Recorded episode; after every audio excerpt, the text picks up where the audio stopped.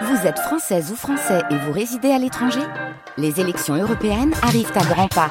Rendez-vous le dimanche 9 juin pour élire les représentants français au Parlement européen. Ou le samedi 8 juin si vous résidez sur le continent américain ou dans les Caraïbes. Bon vote Très bonne matinée avec nous sur France Bleu. Merci d'être là, il est 10h.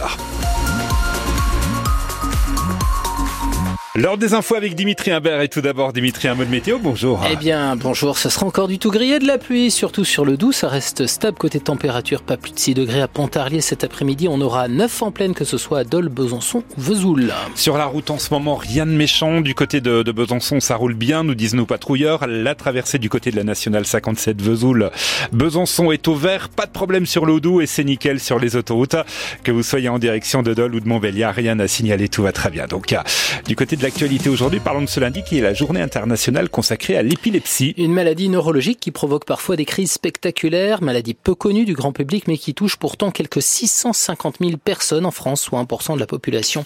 Aujourd'hui, dans le pays, 40% des patients avec une épilepsie ne sont pas correctement pris en charge et leur taux de chômage est trois fois supérieur à celui du reste de la population. Avant même les vacances, les parents d'élèves préparent activement la rentrée prochaine en s'opposant dès maintenant aux fermetures de classe, des contre la carte scolaire. On en a eu beaucoup ces derniers jours dans le Doubs. C'était aussi le cas ce matin à 8 heures euh, à Dampierre-sur-Linotte, près de Vesoul, en Haute-Saône. Les parents euh, se sont rassemblés devant l'école Jean Laume. Avec euh, cette fermeture, il y aura des classes, selon eux, à trois niveaux. Une pétition en ligne a déjà recueilli 230 signatures. Un blessé grave dans un accident hier midi près de Seloncourt dans le Doubs. Un homme de 64 ans a été hospitalisé au CHU Jean Mingeot. Sa voiture a fini sa course dans un champ après avoir fait plusieurs tonneaux. La consultation pourrait bientôt passer à 30 euros. En tout cas, l'assurance maladie s'y est dite favorable la semaine dernière. Sinon, il est aussi question d'une taxe pour les patients qui posent un lapin à leur médecin, taxe voulue par Gabriel Attal. Les médecins y sont plutôt favorables. C'était le cas ce matin de Pierre-Louis Elias, qui est médecin généraliste à Besançon et vice-président du collectif Médecins pour demain. Il était notre invité. Son interview à retrouver sur francebleu.fr.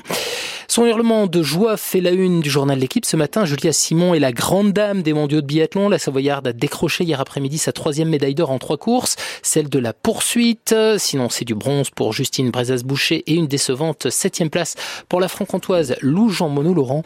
Côté masculin, notre jurassien Quentin Fillon-Maillet est une nouvelle fois passé à côté. Il finit onzième d'une course remportée par l'intouchable norvégien Johannes Bö. Prochaine possibilité de médaille dès demain avec l'individuel dame sur 15 km. Le foot en Ligue 1. La surprise est venue hier de Monaco qui a battu Nice sur le score de 3 à 2. Les Aiglons restent tout de même deuxième du classement mais à 11 points du PSG qui semble déjà intouchable.